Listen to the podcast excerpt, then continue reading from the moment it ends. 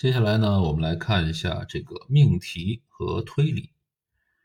那首先呢，我们要明确这个命题和判断。那什么是命题呢？那它和判断有什么样的关系呢？其实这些呀，在我们的学习中呀，其实这些都是一些有争议的问题。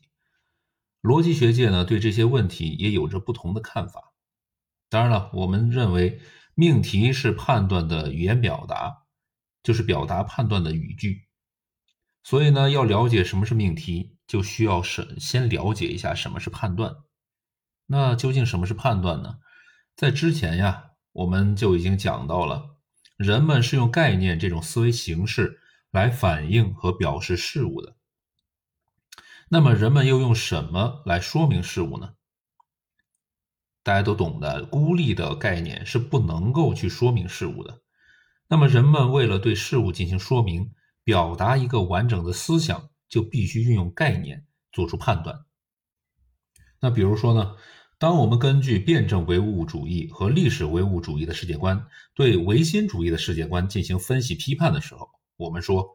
人的正确思想不是从天上掉下来的，唯心主义的世界观是反科学的世界观。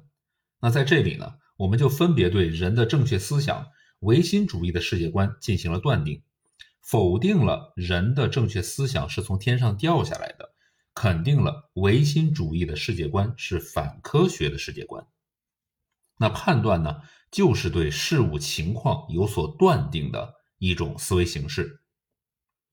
那再比如说，辩证唯物主义和历史唯物主义是无产阶级的世界观。历史绝不是少数帝王将相的历史。那这些呢，也都是判断。尽管他们各自断定的具体对象不同，但是他们总是对不同的对象做出了相应的断定，又或者是肯定了某种对象情况，也又或者是否定了。某种对象情况，所以啊，我们也可以说，判断就是对思维对象有所肯定或者否定的一种思维形式。那这种对思维对象的有所肯定或有所否定，是判断的一个基本的逻辑特征。那其次呢，就是因为啊，这个判断总是对思维对象有所断定的，那么就有一个断定是否正确的。这么一个问题了，那检验判断是否正确的唯一标准是人们的社会实践。如果断定的情况被实践证明是符合客观实际的，那么这个判断就是真的；否则呢，那就是假的了。就像我们刚刚所列举的判断，都是被人们的社会实践证明是符合实际情况的，所以他们都是真的。那相反呢，就比如唯心主义者宣扬的意识决定存在。存在就是被感知的等等这些不符合客观实际情况的，那他们就都是假的判断。从这里呢，我们又能够明显的看出，任何判断都是或真或假的。那这个又是判断的一个基本的逻辑特征了。那正确把握判断这两个基本的特征呢，是非常重要的。它是我们识别一个语句是否表达判断，是否。为命题的最基本的标准。一个语句只有当它所表达的是对事物的情况有所肯定或者否定，并从而是或真或假的思想的时候呀，我们才能说这个语句表达了判断，是一个命题。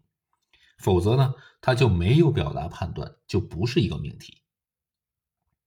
那判断呢是一种思想，而任何思想都必须有某种物质材料作为依托。思想所依托的物质材料，最常见的有声音、文字、符号、图样，乃至我们人的动作。那不管是哪一种物质材料呀，只要它在思想的存在与交流中起着物质承担者的作用，就都可以叫做语言。所以说呢，没有语言材料，没有语言的自然物质的赤裸裸的思想，它是不存在的。表达判断这种思想的语言材料，可以是图示、表格、特质的符号式，也可以是语句。那这些表达判断的语言材料呀，一般都可以看成是命题。不过呢，在一般的场合之中，表达判断的语言材料主要是语句，所以啊，我们通常认为命题就是表达判断的语句。那每一个命题呢，都表达了一个判断，也都表达了对客观情况的一个断定。从这个意义上来讲呢，命题就是判断。那由于判断是通过可见可闻的命题表现出来的，所以判断的内容实际上也就是相应命题所表达的内容。那判断的形式呢，也就是相应的命题形式。那根据这些呢，我们就可以把对判断和判断形式的研究转化为对命题和命题形式的研究。那所以呢，以思维形式的逻辑结构为对象的形式逻辑，不是以判断，而是以判断的语句表达。那就是说呀，命题及其形式作为自己的直接研究对象。那就命题和语言材料的关系来说呢？虽然任何一个命题啊，它都有一定的语言形式，但是并不是任何的语言形式它都是命题。由于判断的基本特征之一是有真假，所以呢，任何的语言形式如果它表达的是判断，那就是说，如果它是命题的话，那么它的陈述就一定能区分是真的或者是假的，否则的话呀，它就不是一个命题。所以呢。就语句而言，只有或真或假的句子才是命题。在各种语句中，陈述句啊一般是能够区分真假的。其他的句子，比如说像这个疑问句呀、祈使句呀、感叹句啊，那除了在特定的语言环境当中啊，一般是不能够区分真假的。比如说，人类社会的历史是谁创造的呢？这是一个疑问句。在这个句子中，就并没有对谁创造人类社会历史的问题直接做出断定，所以呢，它也就无所谓这个真或者假了。那所以就说它不是命题。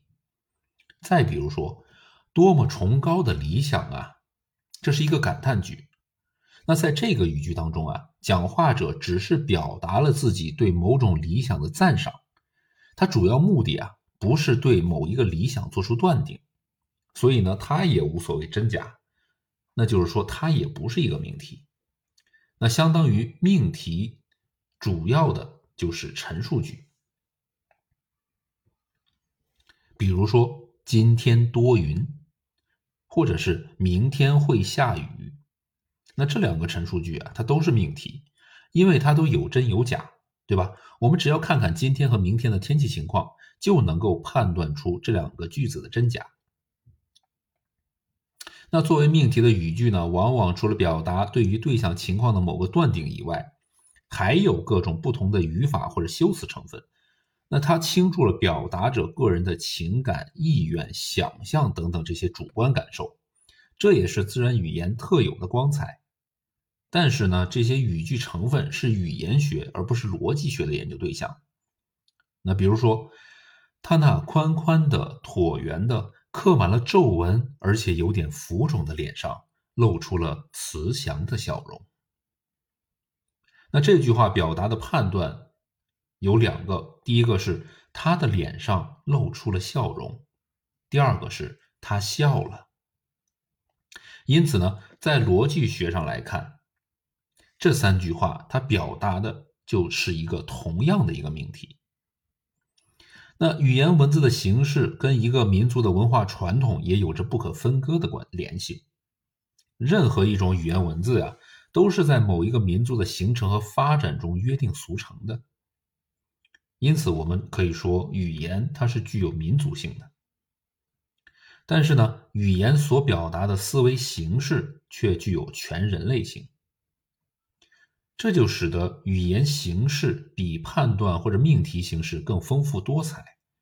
比如说呀，中国人说这是一本书，英国人说 This is a book。这两句话语言形式完全不同，但是他们表达的判断却是相同的。因此呢，在逻辑学上来看，它们就是同一个命题。总之啊，命题跟判断语句并不是完全相同的，它们分别属于不同的科学范畴。命题是逻辑学研究的对象，判断和语句则分别是认识论和语言学研究的对象。但是呢，它们又有着密不可分的联系。命题是表达判断的语句，或者说是能够区分真假的句子。命题的内容就是判断所断定的对象情况，命题的形式则是通过表达判断的语言形式显示的。因此呀，这个命题实质上是判断内容和语言形式的一个统一。命题的种类呢也有很多，那我们这个形式逻辑啊，主要是从逻辑结构方面来研究命题的。所以啊，我们是首先按一个命题本身是否包含有其他命题，而把命题分为简单命题和复合命题两大类的。然后呢，再按简单命题中所断定的是事物的性质还是关系，把简单命题分为性质命题和关系命题。那再按复合命题中所包含的各个简单命题之间的结合情况，把复合命题分为连言命题、选言命题、假言命题和复命题等等。那最后呢，还要介绍几种含有模态词的模态命题。那接下来呢，我们来看一下这个推理啊，推理和概念判断其实是一样的。它也是我们人们啊，在日常生活、学习和工作当中经常要运用的一种思维形式。毛泽东同志在《实践论》中曾经说过，《三国演义》上所谓“眉头一皱，计上心来”，我们普通说话就是说的“让我想一想”，就是人在脑子中运用概念以做判断和推理的功夫。这就告诉我们呀。任何一个人，不管他是否学过逻辑、懂得逻辑，只要进行思维，就一定要运用概念做出判断和进行推理。那么，什么是推理呢？怎么去运用概念判断去进行推理呢？我们来看一下以下这几个例子。第一个例子，小说是文艺作品，所以有的文艺作品是小说。第二个例子。一切文艺作品都有社会作用。小说是文艺作品，所以小说有社会作用。第三个例子，金是能够导电的，银是能够导电的，铜是能够导电的，铁是能够导电的，锡是能够导电的。而金、银、铜、铁、锡都是金属，所以。凡是金属都是能够导电的。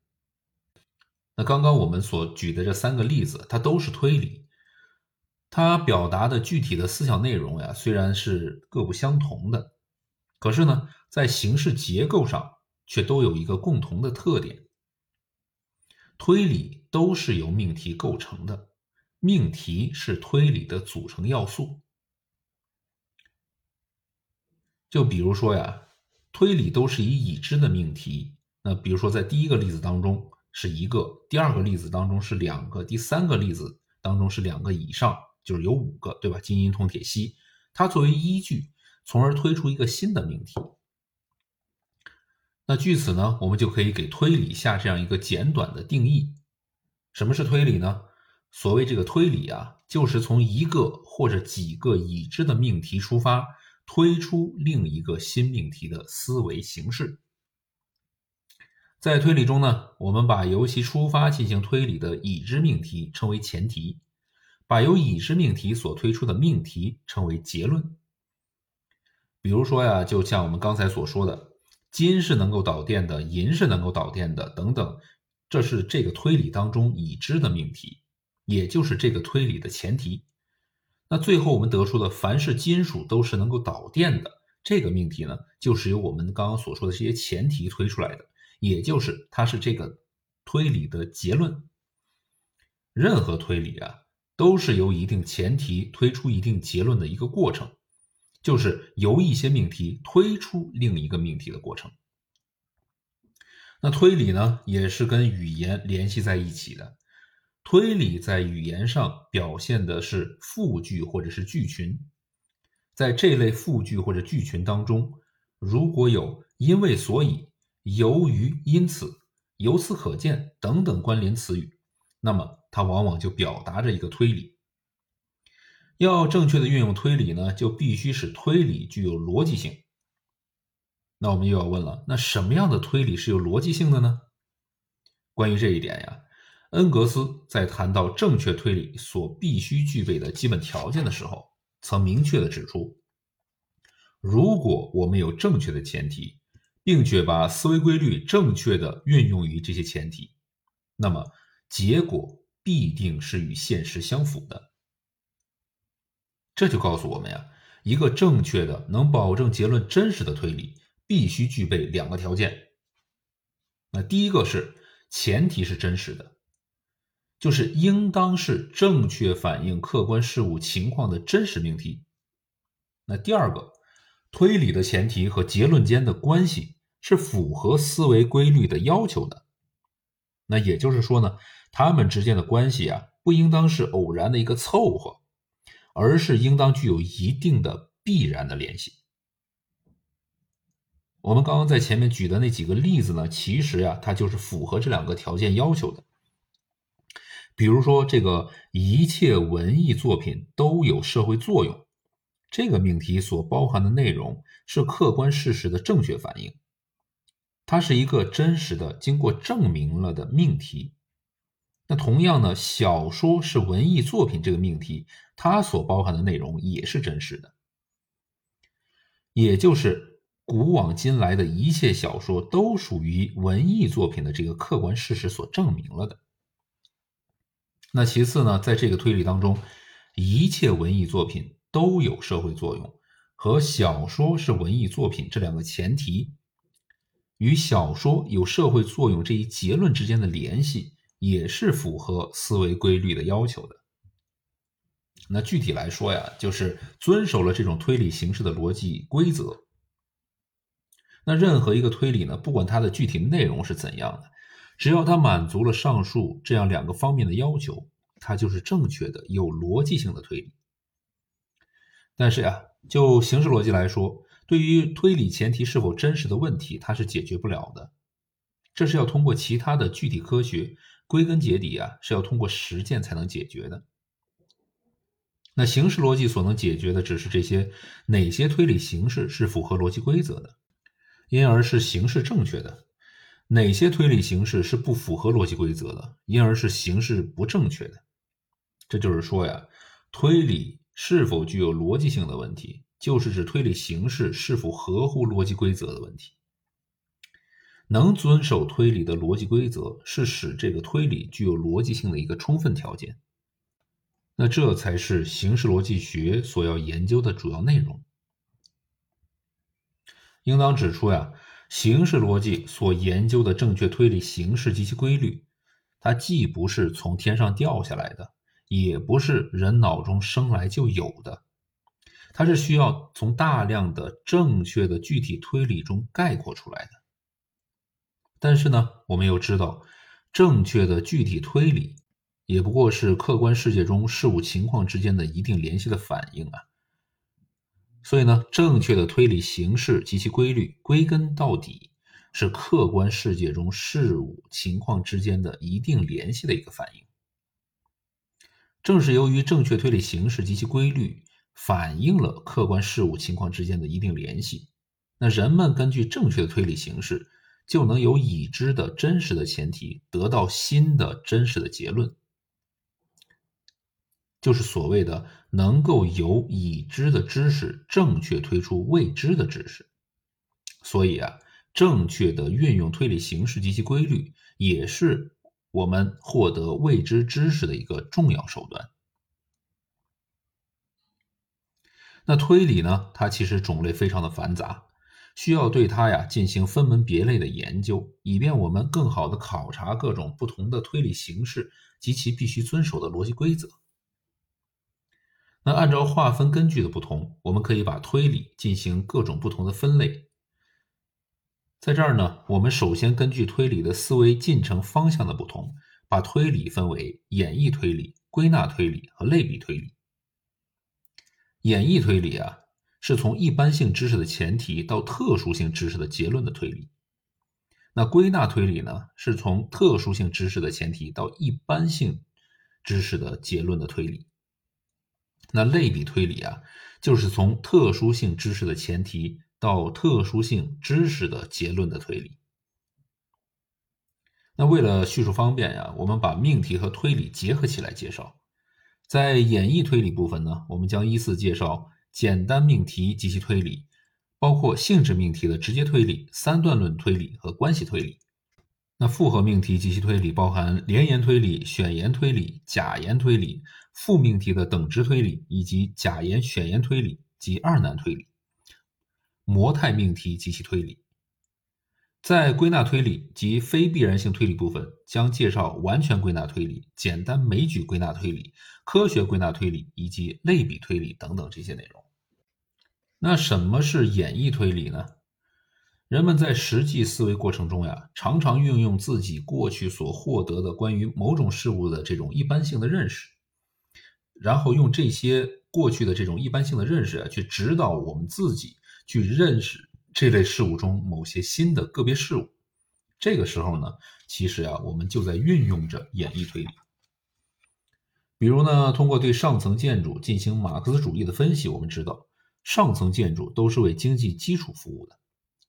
那有了这个关于上层建筑的一般性认识以后呀，我们就可以用它来认识和说明某一特殊的上层建筑，从而得出有关这种特殊的上层建筑的某种结论。比如说，上层建筑都是为经济基础服务的。那文学艺术是上层建筑，所以文学艺术是为经济基础服务的。那这个呀，就是一个演绎推理，它的前提是关于所有上层建筑的某种一般性知识的命题，而结论呢，却是关于文学艺术这个特殊的上层建筑现象的命题。这就是说呀，演绎推理呢，是由反映一般性知识的前提得出有关特殊性知识结论的一种推理。那由于这个演绎推理的前提反映的是一般性的知识，而结论反映的是特殊性知识。也就是说，它的结论所断定的知识范围没有超出前提所断定的知识范围，这就意味着什么呢？前提的知识蕴含着结论的知识，演绎推理的结论呢具有必然性，因此呀，演绎推理也叫做必然性推理。只要在演绎推理的过程当中遵守了正确推理的两个基本要求，那么它的结论就必然是真实的。那么在接下来呢，我们就则要依次介绍几种主要的这种演绎推理。